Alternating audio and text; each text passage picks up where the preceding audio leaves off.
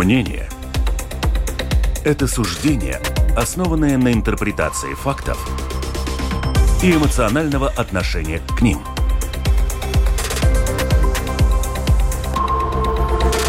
Открытый разговор с Ольгой Князевой на Латвийском радио 4.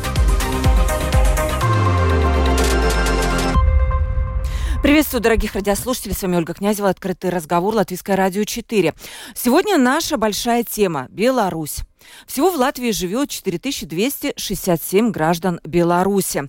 Эта соседняя страна упоминается в латвийской концепции национальной безопасности. Вот вчера я ее буквально вечером прочитала. И упоминается как потенциальная угроза Латвии. При этом многие латвийцы до сих пор едут с удовольствием, я хочу подчеркнуть, отдыхать в Беларусь, в Минск, э, в, Гомель. Хотя Министерство иностранных дел Латвии несколько раз призывало воздержаться от таких поездок. И вот еще важное событие Кстати, 9 августа прошло три года с момента протеста в Беларуси, после которых миллионы белорусов покинули свою страну. Ну, может быть, не миллионы, но, наверное, тысячи, правильнее сказать. И находятся сейчас за границей своей страны. А, как они сегодня оценивают события в Беларуси, находясь не там, а тут? То есть не в Беларуси, возможно, в Латвии, в Литве, где-то еще. И как они видят будущее своей страны, кто их поддерживает. Сегодня это наша большая тема. И поговорим немножко о том, что, конечно, ситуация на латвийско-белорусской границе, она остается напряженной. Но вот считается, что нас, нас пытаются использовать как такой канал для нелегальной миграции, и это латвийские пограничники постоянно предотвращают. Но вот тоже поговорим об этом, как бы, когда же это может прекратиться и что это дает на самом деле Беларуси вот такой вот, ну, не знаю, там, попытки дестабилизировать ситуацию на белорусско-латвийской границе. У нас сегодня в гостях в студии Родион Бегляк, Ассоциация белорусов Латвии «Суполка». Здравствуйте. Добрый день. Да, я только мы попозже с Родионом более подробно будем говорить, но я только скажу, что он вынужден был уехать из Беларуси после того, как оказался в СИЗО за участие в протестах после выборов президента. Как, я так понимаю, Родион, как и другие ваши коллеги, не один вы там были в СИЗО, а вместе с, с этими другими. Расскажите, по крайней мере, как вам удалось вырваться из СИЗО, потому что многие до сих пор остаются. Конечно, эта тема ну, не вызывает улыбок. Да? У нас также по телефону представлю Виталий Молчанов Молчанов, уполномоченный офиса Светланы Тихановской в Эстонии и в Латвии. Приветствую вас, Виталий. Добрый день, Ольга, добрый да. день. И Максимас Милта, ассоциированный эксперт Центра исследований Восточной Европы. Добрый день. Здравствуйте. Я э, просто предупрежу, что с Виталием у нас есть совсем немного времени, буквально 10 минут, и пускай Виталий выскажется, на мои вопросы ответит, и потом у нас останутся два гостя, которые уже могут и слова Виталия спокойно комментировать. Договорились, да? Угу. Хорошо. Итак, Виталий, давайте тогда с вами поговорим. И Э, что 9 августа 2020 года, это была такая страница, наверное, черная для вас в истории Беларуси, после чего тысячи белорусов покинули свой дом. Есть ли у вас данные, сколько человек выехало э, и где они сейчас находятся? Э, я бы сказал, что это была светлая, одна из самых светлых а, страниц вот так. в нашей истории современной, потому что мы 20, более 25 лет терпели диктатуру, э, люди не выходили, люди были еще более-менее как-то, ну вот общество было немножечко вяленьким, и 9 августа 2020 года очень четко показало, что народу народ сказал хватит, народ сказал надоело, хватит, и они вышли. Uh, да, мы до сих пор не победили, к сожалению, mm-hmm. но про это в другой раз, как говорится. А по количеству белорусов, уехавших из страны, недавно Евросоюз опубликовал uh, данные, что с 2020 года, с 2020 года по 2023 год в Евросоюзе первичные документы на проживание, то бишь это либо виза Д, либо первичный вид на жительство по абсолютно разным причинам, получило более полумиллиона человек. А, соответственно, вы абсолютно правы, когда сказали, что выехало больше миллиона человек. Потому что помимо Евросоюза, в который сложнее было всегда попасть, потому что нужна виза, нужно проходить официальную границу, где ты в розыске, если или тебя уже ищет КГБ, это не обязательно, что ты должен быть в розыске. Есть определенные базы, в которые вроде как и не проверяются, и человек видит, что он не в розыске, у него нет никаких вариантов, но при этом его задерживают на границе, и по велению двух пальцев, щелчка двух пальцев, он появляется сразу же в розыске. Угу. Они въехали, выехали в Россию, в Армению, в Грузию, в Азербайджан и в прочие безвизовые страны, в которых можно находиться. Поэтому то, что выехал 1 миллион человек плюс, это однозначно. Я могу, вы, может быть, меня поправите, около 9 миллионов населения Беларуси. Чуть больше 9 миллионов. То есть это просто, если верить этой цифре, где-то, мол, миллион выехал, это просто колоссальные потери. А, хорошо, Виталий, а оппозиция остается в Беларуси? Я понимаю, многие сидят в СИЗО, и включен режим так называемой тишины, когда люди, вот, например, даже у госпожи Тихановской муж непонятно где находится, и она ничего о нем не знает.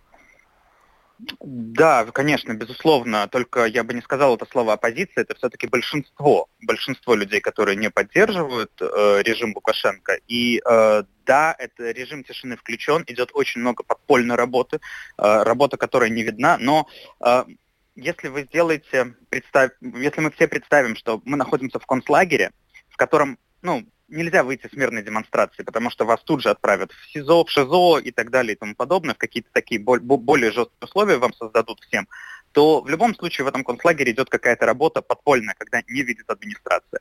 Э, в данном случае как раз э, так и происходит в Беларуси. И, к сожалению, с огромным количеством политзаключенных сейчас нет связи. Э, с Можем Светланы Тихановской с Олесем Беляцким, очень, очень редкая связь, которая была несколько месяцев назад последний раз. И, ну, то есть это мы говорим о людях, которые на слуху.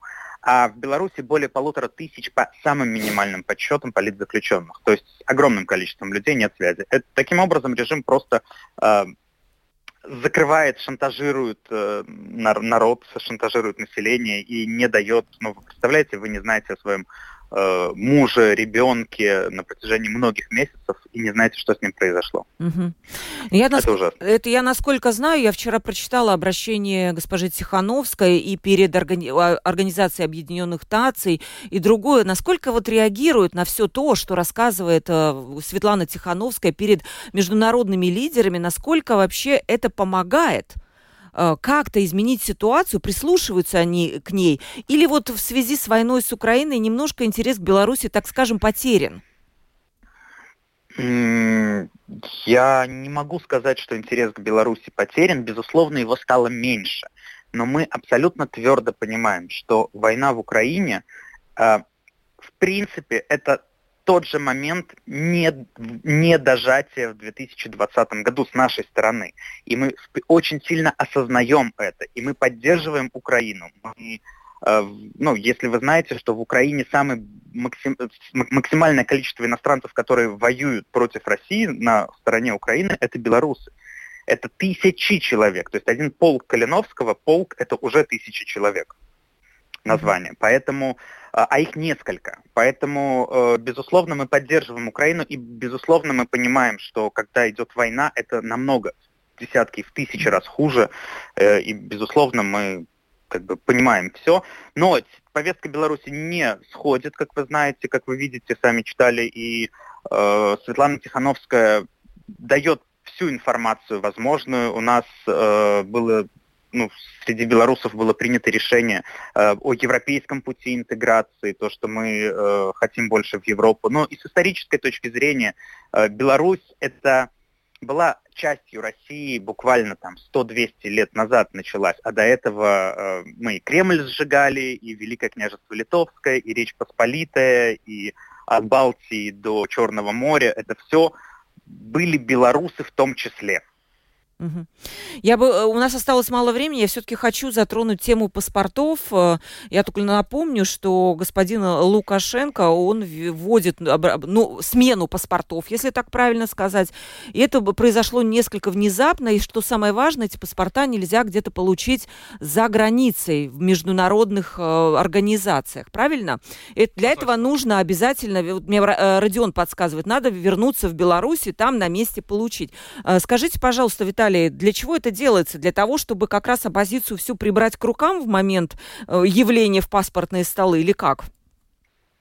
Я думаю, тут, произ... тут э, произошло из-за э, нескольких, э, ну, то есть несколько событий. Безусловно, Лукашенко важно вернуть вы знаете, что несколько лет, вот мы говорили о количестве белорусов уехавших, а, если раньше каждый год проводилась перепись и была открыта статистика, ну, перепись не, не, полная, а номинальная такая перепись, это нормально абсолютно в каждой стране, чтобы видеть количество э, рожденных, чтобы видеть э, количество умерших, убывших, э, прибывших в страну и так далее, то последние несколько лет эта статистика не публикуется. Она не публична, и ее невозможно нигде посмотреть. То есть она секретная. А, соответственно, Лукашенко полностью пытается вытянуть обратно людей из э, Европы. А, это, возможно, также это реакция на то, что кабинет э, переходный кабинет опубликовал и был представлен э, будущий паспорт Беларуси, который сейчас будет выпускаться и который мы очень надеемся будет признан Европейским Союзом и европейскими странами. И Третье, э, пожалуй, это то, что мы все равно ищем пути решения здесь и сейчас. Например, э, в европейском законодательстве, в законодательстве многих стран существует паспорт иностранца, который э, можно получить, доказав, что у тебя нет возможности вернуться, ты официально находишься, приведем, к примеру, Латвию. Дело в том, что пока от Министерства внутренних дел мы не получили ответа, будет ли выдаваться он гражданам Беларуси или нет. Мы ждем сейчас со дня на день этот ответ от э, Министерства внутренних дел Латвии. И, соответственно, мы, э, то есть это паспорт иностранца, который может получить иностранец для того, чтобы э, передвигаться за пределами страны проживания. То бишь, если это иностранец, который живет, белорус, который живет в Латвии, э, который, у которого есть э, данный паспорт, он идет в миграцию, МВД, я, к сожалению, не да. очень угу. знаю этих, этих тонкостей лат, латышского законодательства, вот, получает, дает информацию, что у него закончился документ, он потерял документ, паспорт, travel document, так называемый, ну, то есть для пересечения границы, дает доказательства какие-то, в рамках, как это сделано в Эстонии, я сейчас скажу, дает доказательства какие-то, что он имеет право, ну, то есть, что он, он не может вернуться, э, показывает указ, ну, хотя все об этом указе знают, что он не может э, съездить, э, что он не может приехать в Беларусь и получить свой паспорт, и ему спокойно выдают на, в рамках Эстонии это на два года вот этот вот э, travel document, все соседи Латвии выдают эти документы. Да. Соответственно, Но... я Думаю, что это будет позитивное решение. Я надеюсь, что да. И вот от Ирины пришел вопрос, который я адресую и Виталию на прощание, и потом на него попрошу ответить наших других гостей. Если Виталию еще раз представлю. Виталий, пока не отключайтесь. Виталий Молчанов, уполномоченный офиса Светланы Тихановской в Эстонии и Латвии. Ирина нам пишет. А, вопрос в первую очередь господину Молчанову, ну и остальным тоже. В Латвии в 91 году голосовали за демократию, но получили ее и вместе с капитализмом. За что вы бьетесь? За капитализм Беларуси или за что? Виталий, за что бьется сейчас? В первую очередь да. мы бьемся за, э, знаете, Ирина, я могу с вами быть не согласен. Я могу с вами э, дискутировать по этому поводу. И у нас будут абсолютно диаметральные э, точки зрения по этому поводу. Но, Ирина, я сделаю в Беларуси все, чтобы вы могли прийти высказать эту точку зрения и не сесть за это в тюрьму. Спасибо вам спасибо. огромное, спасибо большое, удачи вам, э, до, до следующих встреч. Родион, спасибо, да. Вопрос, давайте на Ирине на вопрос ответим. За что бьется Беларусь? Почему? Вот многие, я, когда у нас была в прошлой раз передача, вот надо ли ехать в Беларусь, многие нам писали, ну там же хорошо, в Беларуси, что не устраивало оппозицию? Почему нельзя было вот спокойно работать, жить? Зачем нужно было вот что-то что такое противодействовать тому режиму, который был? Вот, и, в общем-то, вопрос Ирины, наверное, такой же. И, наверное, этот вопрос логичен, потому что не все в Латвии это понимают. Ну, я хорошо, я прекрасно понимаю, почему люди в Латвии это не понимают, потому что они не жили в Беларуси, они не видели, что происходило все эти 25 лет. Но напомню основные события, которые за эти 25 лет случились. А, значит, в 96 году господин Лукашенко а, провел незаконный референдум с превышением своих конституционных а, полномочий и захватил всю полноту государственной власти в стране. То есть э, декрет господина Лукашенко имеет большую силу, чем закон, который примет парламентом. Uh-huh. Э, вот это первый такой факт. Э, далее, в 1999 году господин Лукашенко похитил и убил минимум троих, мне кажется, своих политических оппонентов. То есть это был бывший министр внутренних дел, которого похитили посреди Минска в среди белого дня и больше его никогда не нашли. Это был председатель Центральной избирательной комиссии, бизнесмен, который активно поддерживал демократическую оппозицию в тот момент, и один из журналистов Пула Лукашенко, который ну, перестал быть лояльным. А это известно, что это дело рук, а, скажем так, режима Лукашенко? Это было доказано? Либо просто у вас есть такие предположения, и ну, мы не можем сейчас говорить о том, что мы не можем проверить это, да, понимаете? Ну, а, буквально на днях в Швейцарии проходил процесс над а, одним из сотрудников СОБРа Лукашенко, mm-hmm. это специальный отряд быстрого реагирования милиции, ну, типа спецназа, который убежал из Беларуси и признался в том, что он в 99 году участвовал в убийстве этих человек. А, то есть что, что-то есть, да? То есть да, есть какие-то признательные причем, показания? Причем он а, рассказал об этих людях такое, что а, ну, человек, который не, ну, типа, не участвовал бы в этом, не мог бы в это знать. Например, что одного из убитых а, один палец на ноге был меньше, чем другие. То есть, если ты человека не видишь без обуви в носках, то ты никогда этого не скажешь. Хорошо, хорошо, ладно, тогда будем утверждать, что, ну, как бы я понимаю, что если вы обладаете этими данными, вы просто их рассказываете, да? Mm-hmm. Да, хорошо. Вот. 96, э, да, у нас просто есть еще один эксперт. Э, вот ответ Ирины все-таки если сказать вот коротко, потом мы, может быть, разовьем эту мысль. За что сегодня сражается, можем даже так сказать, оппозиция Беларуси? Народ. За который... законность. За законность. Законности нет. Законности нет вообще. От слова вообще. А что есть? Э, беззаконие, получается. Полное беззаконие, полный произвол. То есть э, в нашей стране э, Лукашенко может сделать все, что угодно, когда угодно. А, вот, например, там, приходя к этому вопросу о том, стоит ли ездить в Беларусь, угу. когда-то, по-моему, в 2008 году а, у Лукашенко была проблема с Уралкалием, там они не могли договориться о поставках, он просто взял и арестовал директора Уралкалия, который приехал на переговоры. То есть э, беззаконие, э, режима диктатуры тоже? Вы бы назвали это режим диктатуры? Ну, как бы, я не знаю, какое еще более полное определение э, диктатуры mm-hmm. можно дать, как не режим Лукашенко. Да. Это был вопрос. Хорошо. Давайте спросим у Максимаса. Господин Милта, как вы вот прокомментируете, может быть, и мнение Виталия, и мнение Родиона? Ну, как бы я могу их, наверное, лишь э, прокомментировать таким образом, чтобы подтвердить, что, вне всякого сомнения, ключевой основой э, режима Лукашенко является безнаказанность.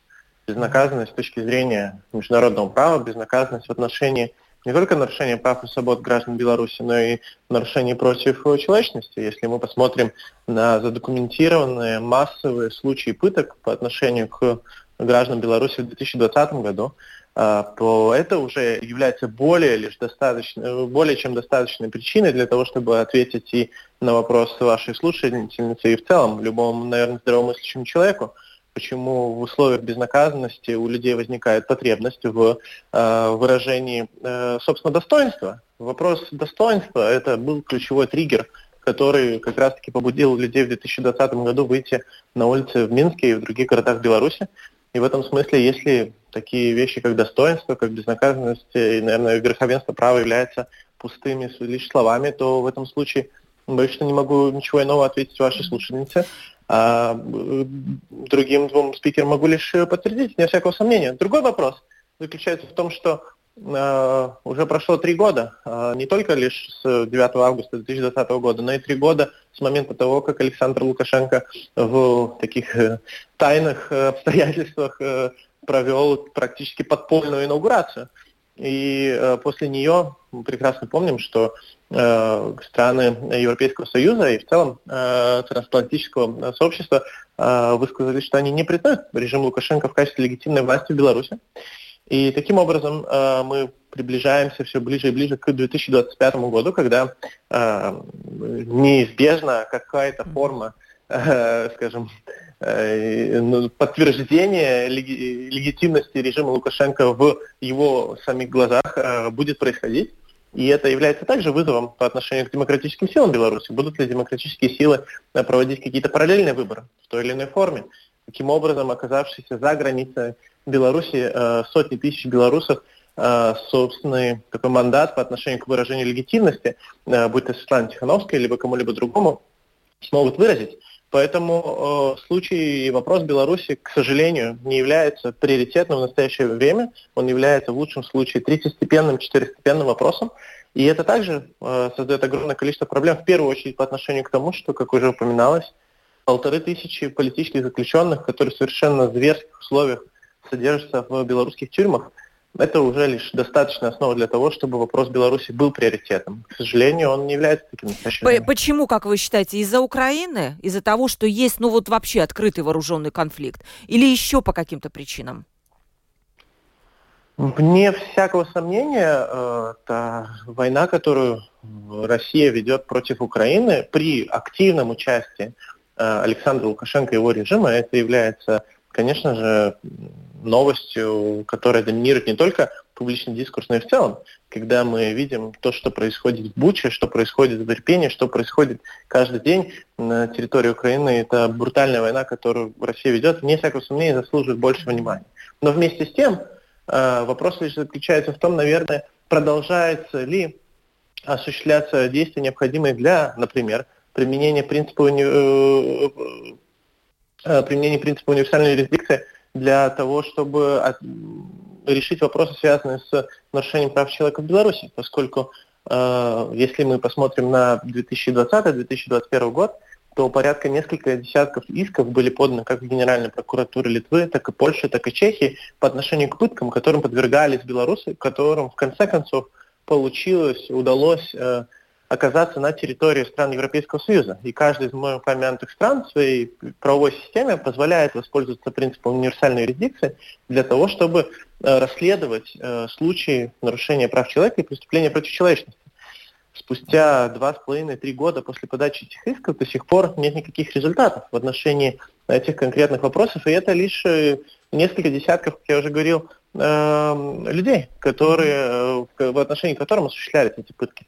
Вновь же вопрос э, ответственности режима Лукашенко за войну, которая ведется в, на территории Украины. В конце концов, э, российские войска, которые как бы, осуществляли военные преступления в Буче, они э, вторглись на территорию Украины со стороны Беларуси. Да, это, это известный факт. Режим Лукашенко также является очевидной, и, увы, но случай Беларуси не является сейчас приоритетным, поскольку отсутствует в том числе и достаточное количество человеческих ресурсов, которые могло быть... Да, я насколько знаю, что и на территории Беларуси какая-то техника увозится для ремонта, и люди лечатся на территории Беларуси, имеется в виду российские, российская армия, российские какие-то танки. Ну вот Родион побывал в СИЗО. Как, как вас поймали, как вам с вами там обращались? Погодите, телефон WhatsApp назову 28040424. Пожалуйста, пишите, если есть вопросы. lr4.lv, кнопочка «Написать в студию» тоже пишите. Да. Угу. Меня поймали, это был второй день протестов э, в Белорусском областном центре. Я уже, в принципе, уходил э, с протестов. Ко мне подбежали сзади, заломали руки, скрутили, потащили в соседнее здание, где находился штаб э, МВД белорусского. И потом у меня были очень веселые, бессонные три дня mm-hmm. в задержании. А, в, а, в это время я увидел, как а, избивают а, мужчин так, что мужчины орут а, благим криком и плач, платят а, mm-hmm. как дети. А, я увидел, как а, парни, парни сходят с ума, просто теряют а, рассудок от того, что они увидели, какой уровень насилия они видели я стал свидетелем убийства а, одного из э, задержанных, потому что парень, который ехал со мной в автозаке, через два часа был найден в больнице с проломленным черепом, сломанными ребрами, пальцами и всем остальным. А вас тоже били? Конечно. Меня били четыре ОМОНовца. А как вам удалось э, все-таки уехать из Беларуси? Вас выпустили, да?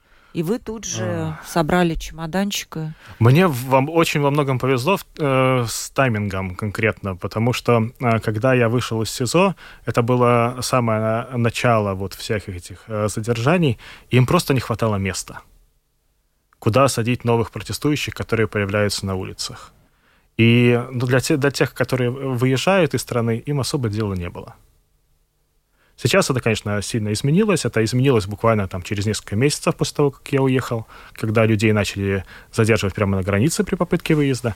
А когда, ну, я это делал просто потому, что по роду своей деятельности предыдущей я достаточно хорошо разбираюсь в политике, и когда я своими глазами увидел, кто такое белорусская милиция, что такое белорусский ОМОН, силовые органы, и что они творят, и что они себе позволяют, я все прекрасно понял, очень быстро.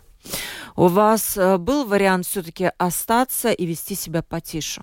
Или уехать, но продолжать вот со своими ну, идеалами жить, да, со своим видением? Э, если мы посмотрим вот на то, что происходило в Беларуси на протяжении последних этих трех лет, э, те люди, которые выбрали остаться и вести себя потише, они себя об этом не уберегли.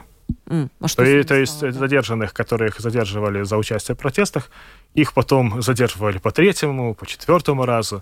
То есть их уже где-то пометили, там где какой-то списки составили и жить. Мы знаем о том, что существует целая специализированная база, в которой все э, люди, которые участвовали в протестах, чьи лица были распознаны с помощью систем видеонаблюдения на улицах, они все там есть. А, и их сейчас потихоньку дожимают. То есть каждый день из Беларуси приходят новости, что вот а, пришли на какое-то предприятие, забрали, вот, например, в Гомеле буквально вчера, позавчера был случай, пришли просто среди бела дня в отделение Центрального банка а, государственного в центре Гомеля, собрали у сотрудников банка все телефоны, взломали их с помощью э, специального программного обеспечения, посмотрели, у кого есть следы или каких-то протестных фотографий, или подписки на так называемые экстремистские, э, на самом деле независимые масс-медиа, и всех, у кого они были, надели наручники и увели с собой. И включается режим тишины, когда действительно никто потом не может выяснить, где эти люди, так? Ну, э, иногда не может выяснить, иногда выясняется.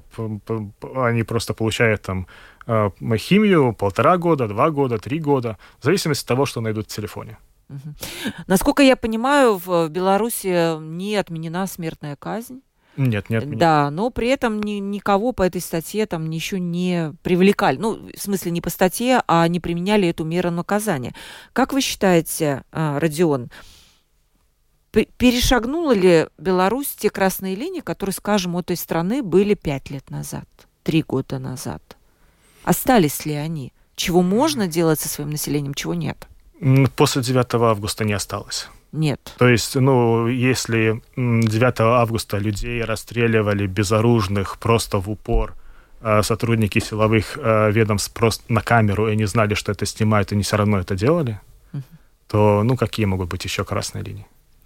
Да, я только напомню, что да, мы конкретно, я не могу проверить то, что сейчас звучит в эфире. Это ответственность наших гостей. Нет, да. мы да, да, да. Мы знаем Нет, это... Про, про наших можно зайти в интернет, посмотреть, сколько людей погибло. Именно так, да. Мы призываем убедиться самостоятельно, сделать выводы. Мы просто доверяем нашим гостям, что они говорят, ну, то, что они видели сами, да, они придумали. И поэтому я еще раз говорю, что мы, я лично не могу проверить то, что звучит в эфире. Еще раз, господин Милта, а, вы сравнили бы режим Путина и Лукашенко? В чем они похожи и в чем разные? Почему я об этом спрашиваю? Интересное в интервью Юрию Дудю белорусский комик Слава Комиссаренко описал разницу белорусского и российского режимов так. Мы с вами смотрим как будто один и тот же сериал. Просто вы на третьем сезоне, а мы уже на пятом. И мы иногда заглядываем к вам и говорим, о, у вас скоро будет очень интересно. То есть можете представить, белорусский режим считается более суровым, более э, строгим, чем а, российский режим. Но они вроде, как считает вот конкретно этот Слава Комиссаренко, подтягиваются друг к другу. Это происходит, возможно, незаметно для простого человека, но это происходит. Господин Милта. Если мы посмотрим с точки зрения академической литературы, то, наверное, такая теоретическая рамка, которую можно было бы как путинский режим, так и режим Лукашенко обозначить, это э, то, как Константин Сонин и Егоров в статье, которая в, в, в апреле этого года была опубликована, назвали э, дегенеративной автократией.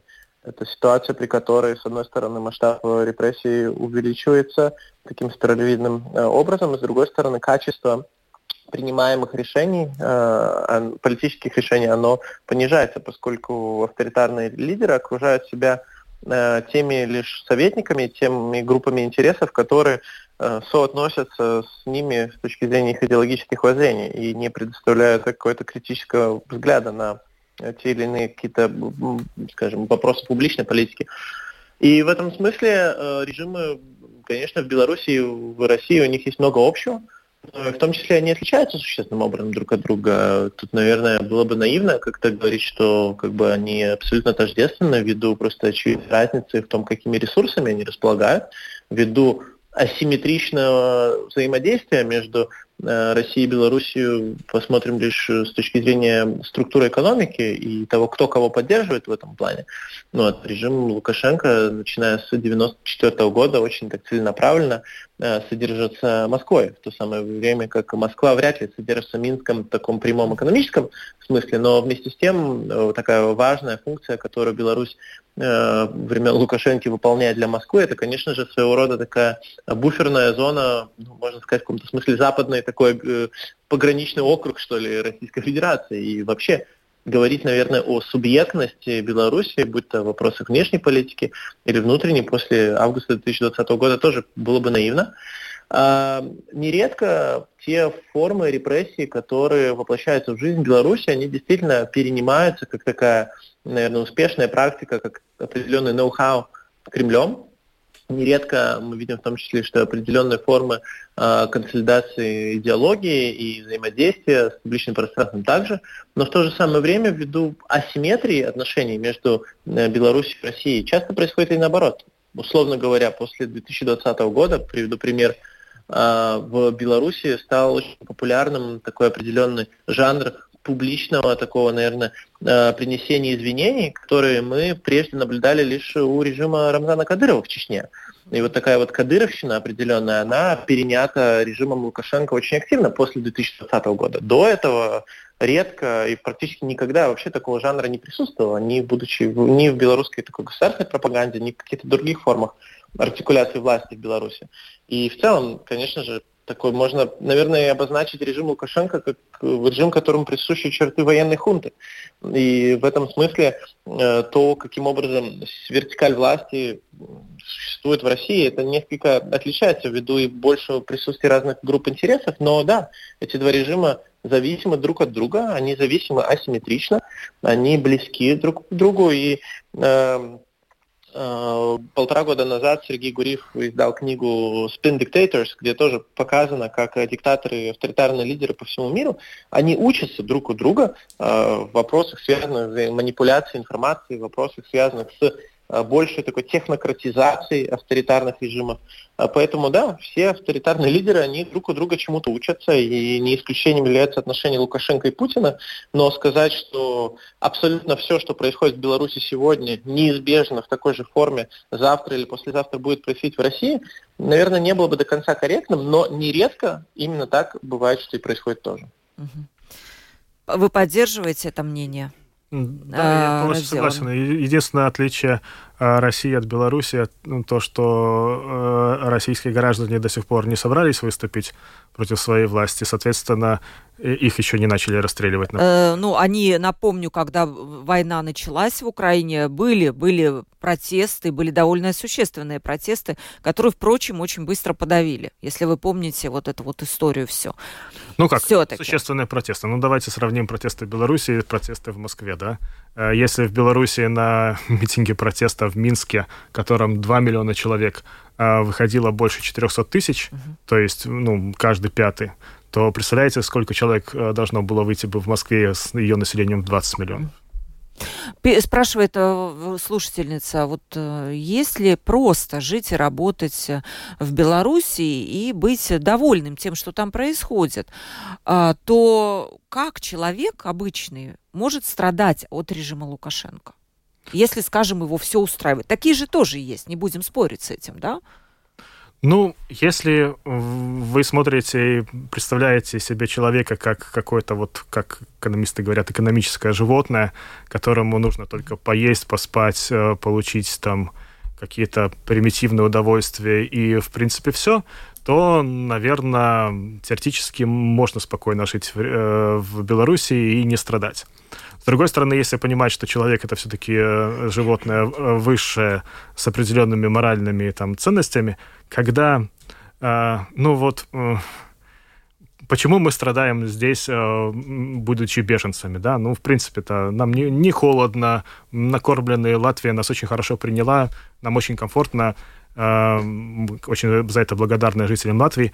Но вот, ну, почему мы здесь страдаем, да? Потому что мы видим, как, ну, в нашей родной стране там стоит молодежь, да, к ним подъезжает бусик, из него выскакивает 20 мордоворотов и начинает дубинками э, фигачить просто, ну, детей каких-то, ну, вот, э, таких же людей, как, как и мы, да. Ну, вот, э, ну, с одной стороны, да, меня же не бьют, да, но с другой стороны, ну, как-то я не могу с этим жить. Что с паспортом? Как вы намерены этот вопрос решать? Ну, в моем конкретном случае я имею статус беженца. А, так, да, статус беженца, тогда есть свой документ. Но вы видите в этом проблему, что многим надо вернуться туда и получить этот паспорт? Стоит ли им туда ехать? Я вижу в этом проблему. Проблема на самом деле давняя. Почему-то, начиная с 2020 года, белорусы очень стеснялись подаваться на статус беженца в любых местах за границей. Они почему-то представляли себе вот эти лагеря, как показывают в новостях там на Ближнем Востоке, э, что вот они там будут э, сидеть, да, не знаю, несколько лет, э, жить на одном рисе и так далее. И они не хотели подаваться на международную защиту. То есть они использовали все остальные возможности, как легально оформиться в этих странах. Например, там рабочие визы, учеба и так далее, да. И теперь, соответственно, у них огромное количество проблем с тем, что а, ну, вот а, эти документы а, становятся, ну, там, рабочие визы и учебу в связи с действиями режима Лукашенко становится получить все сложнее и сложнее. А, а если у тебя нет этих документов, то тебе нужно возвращаться в Беларусь. А Беларусь вернуться ты не можешь. Да, в Беларусь вернуться ты не можешь, потому что там будет сразу же какая- какая-то, ну, какое-то карательное, карательное мероприятие, скорее всего, да? ну, вы вот можете представить, вы пересекаете границу Беларуси, что происходит? Э, все что угодно может произойти. Угу. Вот реально можно все что угодно. Ты никогда не знаешь, ты находишься в этой базе на розыск или нет. То есть одного... Вот у нас недавно задержали пару, которая попала в кадр фильма, который недавно Delphi, литовская версия, э, выпустила э, про протесты 2020 года. То есть просто какой-то фильм в интернете вышел, и ты, твое лицо попало в этот кадр, и тебя загрузили в систему распознавания лиц, и ты раз и появился в этой базе. Пожалуйста, э, дорогие радиослушатели, очень много звонков поступает на телефон WhatsApp. Не надо звонить туда 2804 0424, только писать. Пожалуйста, не надо звонить, вы мешаете вести эфир да, и пишите lr4.lv, кнопочка «Написать в студии». Так, и, господин Милта, вам тогда вопрос. Вот я почитала, что говорит Тихановская перед западными лидерами, перед Организацией Объединенных Наций. Вот короткая ее цитата. «Настало время выработать стратегию сохранения независимости Беларуси, и действия мирового сообщества должны быть решительны и смелы. Э, нужно лишить Лукашенко легитимности как внутри страны, так и на международных площадках. С, 22, с 20 года Лукашенко не признается легитимным правителем Беларуси. Однако соглашения, которые он подписывает с Россией, даже самые судьбоносные, не оспариваются международным сообществом. То есть она выступает, постоянно просит Запад ну, большей поддержки, потому что, ну, по сути, что могут сделать вот миллион человек, которые не находятся внутри страны? Да, у них какой-то, наверное, ресурс действия ограничен. И э, эти люди ждут поддержки Запада. Как им Запад может помочь? Как вам кажется? Я не думаю, что точка зрения на вопрос того, что возможно и что невозможно э, осуществить, находясь вне Беларуси, напрямую и исключительно лишь зависит от действий тех или иных стран, будь то Европейского Союза или действий от чего тогда? Америки. Да, хорошо, от чего тогда зависит? В этом смысле я смотрю на пример, скажем, литовской э, миграции после Второй мировой войны и э, тех, э, наверное, невероятных примеров не только лишь создания самых различных институций э, в миграции, в первую очередь в Соединенных Штатах Америки, но и не только в Австралии, в Канаде, которые как раз-таки, э, несмотря на понимание того, что Э, ведение сопротивления советской оккупации на территории Литвы более не представляется возможным вооруженными методами, а они, тем не менее, прикладывали все свои усилия и энергию для того, чтобы в тот момент возможности, когда изменения стадут уже воплощаемым в жизнь, э, Литва была подготовлена к тому, чтобы навсегда покинуть вот эту вот тюрьму народов в форме Советского Союза. И в этом смысле это очень, конечно же, долгий процесс. Это процесс, который не измеряется лишь месяцами или полугодиями или отдельными какими-то годами. Это процесс на десятилетия. Но в то же самое время рассчитывать на то, что ты все время кому-то, тебе чем-то другие обязаны, и ты должен быть, и Соединенные Штаты или страны Европейского Союза обязаны тебя содержать, это создает совершенно иное какое-то, наверное, отношение к вопросу демократического будущего Беларуси для меня до сих пор является огромным, наверное, таким, вызывает огромное удивление, что несмотря на то, что после 2020 года мы видим не только лишь э, миграцию из Беларуси тех, те, кто активно были вовлечены в политический процесс, только политическое противостояние, но мы видим десятки тысяч белорусских профессионалов самых различных отраслей бизнеса, будь то IT-сфера в основном, будь да. то креативная индустрия и так далее. И это в том числе те люди, кто обладает не только талантом и профессионализмом, но и у кого финансовые ресурсы позволяют, в том числе и финансово включиться и поддерживать не только, скажем, белорусские какие-то такие низовые организации, создаваемые в условиях знания, будь то, не знаю, там, белорусские детские сады или какие-то воскресные школы, или выставочные какие-то пространства культурные, но и в том числе быть сопричастными к тому, чтобы создавать более тесные взаимоотношения ответственности и ожиданий между, например, офисом э, Светланы Тихановской, э, будь то кабинетом ее представителей, будь то национальным антикризисным управлением, разными другими структурами, координационным советом и так далее, поскольку, э, наверное, сопричастность к тому, чтобы прикладывать усилия по созданию Беларуси будущего, пускай и вне Беларуси, это не является невозможным, как раз-таки наоборот. Но Если это долгий процесс, я войны, понимаю, да? Вы сказали, что этот процесс может занять десятилетия. Вне всякого сомнения. Как бы Роберт Мугабе подавался, участвовал в так называемых выборах президента Зимбабве, когда ему было практически 90 лет.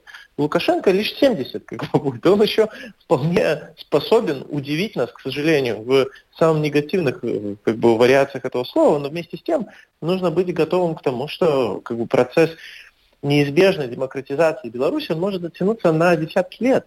И это значит, что не только лишь э, вопрос какой-то более долговременной стратегии по отношению к Беларуси необходим, но и в том числе, когда мы говорим о десятках и порой сотнях тысяч белорусов, оказавшихся вне Беларуси, неизбежным является необходимость Беларуси интегрироваться в те страны, которые их приняли, в то же самое время не теряя собственной идентичности. Потому что интегрируясь в страны, которые приняли белорусов, э, будь то Литва, Польша, Латвия или иные страны, ты тем самым Э, получаешь большую легитимность в глазах граждан и правительств тех стран, которые тебя приняли, и благодаря этому ты можешь артикулировать свою позицию, артикулировать свое видение Беларуси и ее демократического будущего в более, скажем, убедительных формах, нежели когда эти взаимоотношения связаны лишь с тем, что э, какое количество средств будет выделено теми или иными фондами для осуществления той или иной деятельности. Белорусы должны начать содержать сами себя – и мне кажется, что самое лучшее время начать это делать, это как раз-таки сейчас. Э, вопрос не только все-таки в деньгах. Я еще одну цитату зачитаю госпожи Тихановской. Вот ее цитата перед Организацией Объединенных Наций. Э, цитата. «В целом, если говорить о подразделениях Организации Объединенных Наций, то они пока не используют в Беларуси все возможности своих мандатов. У ВКБ, ООН, ЮНЕСКО, ЮНИСЕФ, Всемирная организация здравоохранения не высказываются по поводу кризиса в Беларуси. И создается впечатление, что ООН как будто на стороне режима, и пропаганда этим пользуется.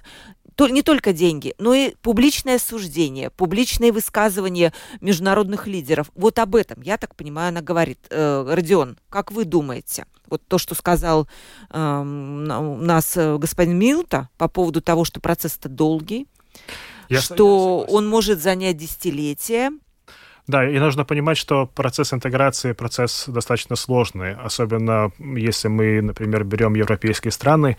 Это страны, где в каждой стране свой собственный язык. Э, это не то, что там, как вот, э, не знаю, э, в начале века тоже была большая волна белорусской миграции, которая ехала от Первой мировой войны и от большевиков. Многие из них остались в Канаде. Сейчас у нас до сих пор очень большая белорусская диаспора в Канаде. Там ну, английский язык, а, если бы это ну, в Европейском Союзе говорили на английском языке, везде было бы значительно проще. Но а, в каждой стране Европейского Союза свой язык, то есть нужно приехать, выучить язык, оформить все документы, понять, как их правильно оформить, разобраться с этой ситуацией, найти работу, найти жилье, найти друзей, очухаться, в конце концов, отойти от пережитого – и мне кажется, вот белорусы сейчас как раз на той стадии, когда мы, э, ну, занимаемся тем, что хотя бы как-то начинаем устраивать свой быт. Мы поняли, что э, в течение года-двух э, ситуация в Беларуси так просто не закончится. Э, мы этот вопрос отпустили. Мы начинаем э, устраиваться в странах, э, которые нас приняли, стараясь, ну, вот, выучить язык, получить образование для детей, устроить детей в школы, э, чтобы дети как-то адаптировались э, к этим, к среде обучения. Это все занимает время, это все занимает огромные ресурсы.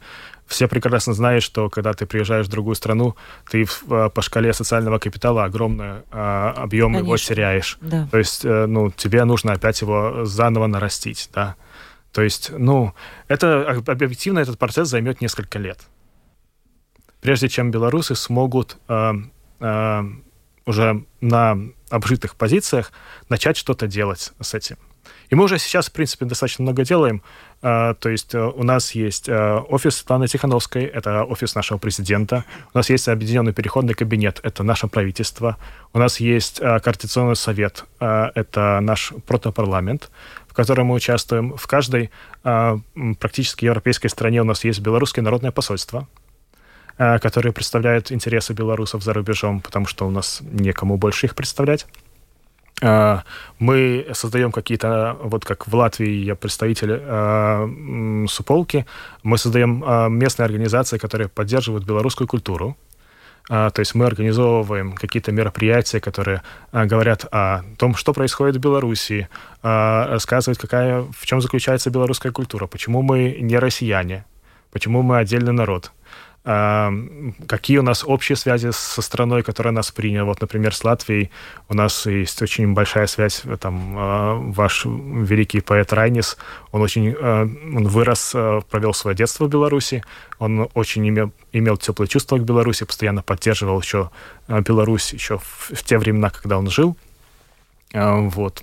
Мы стараемся что-то делать. Э, я, конечно же, желаю вам да, хорошей интеграции, если можно так ее назвать, потому что действительно, переехав в другую страну, где есть другой язык, не, не, не свой родной, а другой, который надо изучать, все это будет протекать, конечно, гораздо сложнее и труднее.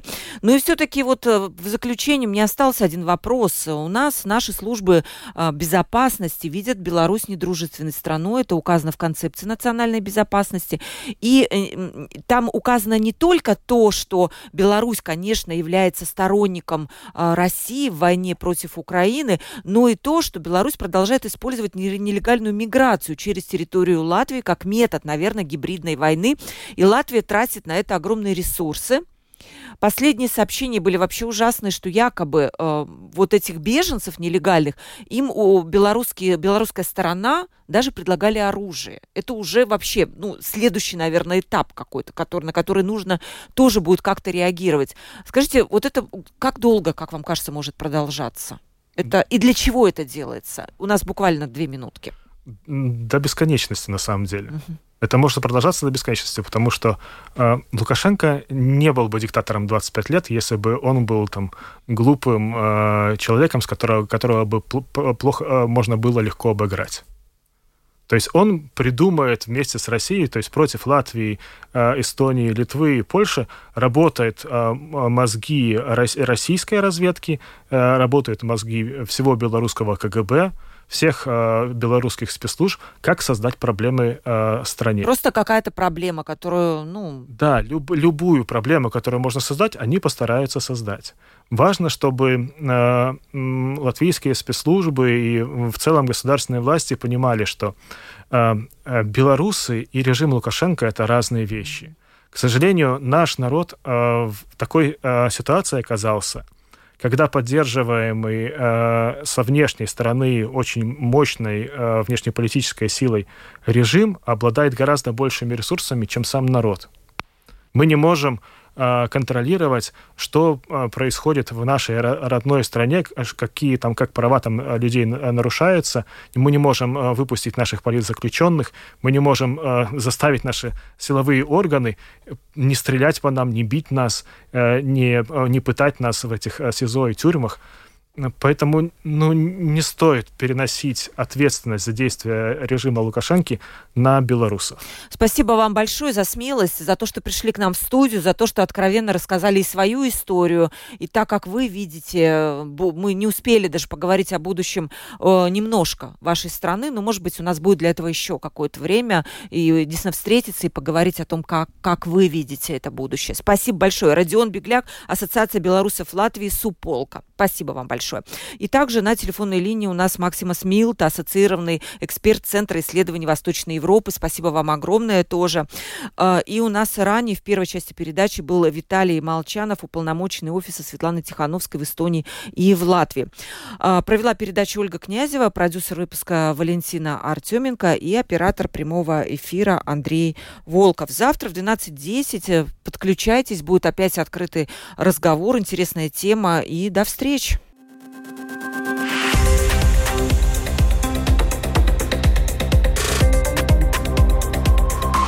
Открытый разговор. Площадка для обмена мнениями по самым важным темам с Ольгой Князевой на Латвийском радио 4.